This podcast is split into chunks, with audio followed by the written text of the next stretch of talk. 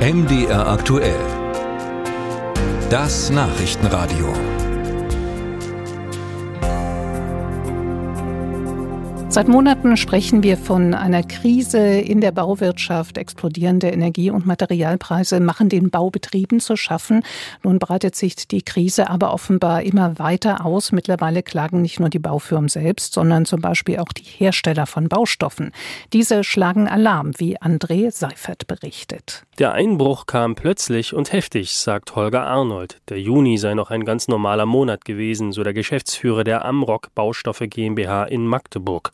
Doch dann sei die Zahl der neuen Aufträge um 50 Prozent eingebrochen. Also alles, was mit Hochbau zu tun hat, gibt es praktisch keine neuen Projekte, alles liegt auf Eis. Und das andere ist, durch die hohe Nachfrage im letzten Jahr und durch die schlechte Verfügbarkeit von Baumaterialien haben sich alle Händler und alle Verarbeiter die Lager jetzt gefüllt und sich ganz viel ans Lager genommen. Und sind jetzt bekommt man das nicht mehr abverkauft, sondern die Lager liegen voll. Und deswegen kommt bei uns jetzt auch kein Auftrag mehr an, sondern man versucht jetzt natürlich, die Lager leer zu machen. Beim Handel bei den Verarbeitern. Amrock stellt vor allem Bauplatten her, zum Beispiel Zementspanplatten für Häuserfassaden. So stark wie die jetzige Krise seien selbst die Folgen der Corona-Pandemie nicht gewesen, meint der Chef Holger Arnold.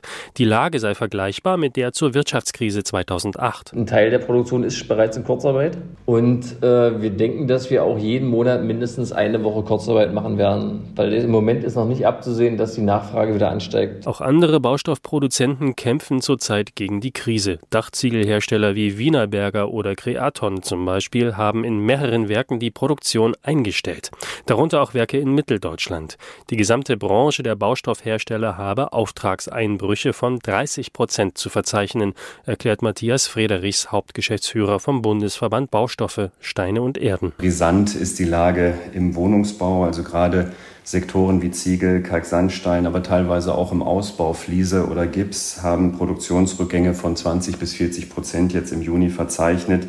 Da ähm, äh, ist die äh, Wohnungsbaukrise äh, am deutlichsten und die Baukrise, die kommt natürlich zu einer absoluten Unzeit. Es gibt einen hohen Bedarf nach Wohnraum und der Gebäudesektor steht ja daneben auch noch in der Pflicht, seine Klimaziele zu erreichen. Insofern ein äh, absolut schwierige Zeit. Auch andere Branchen trifft die Baukrise, wie die vielen Groß- und Außenhändler, die Baustoffe kaufen und verkaufen. Der Umsatz in dieser Branche sei seit Jahresbeginn um 16 Prozent zurückgegangen, sagt Michael Hölker, Hauptgeschäftsführer vom Bundesverband Deutscher Baustofffachhandel. Wir haben vor allem Einstellungsstopps und wir warten natürlich sehnlichst darauf, dass die Politik gegensteuert, gerade vor dem Hintergrund, dass wir eben Wohnungen brauchen. Ende September treffen sich Wirtschaft und Politik zum Wohnungsbaugipfel im Kanzleramt. Die Verbände fordern Programme, die den Firmen helfen, unter anderem mit zinsvergünstigten Darlehen oder Steueranreizen.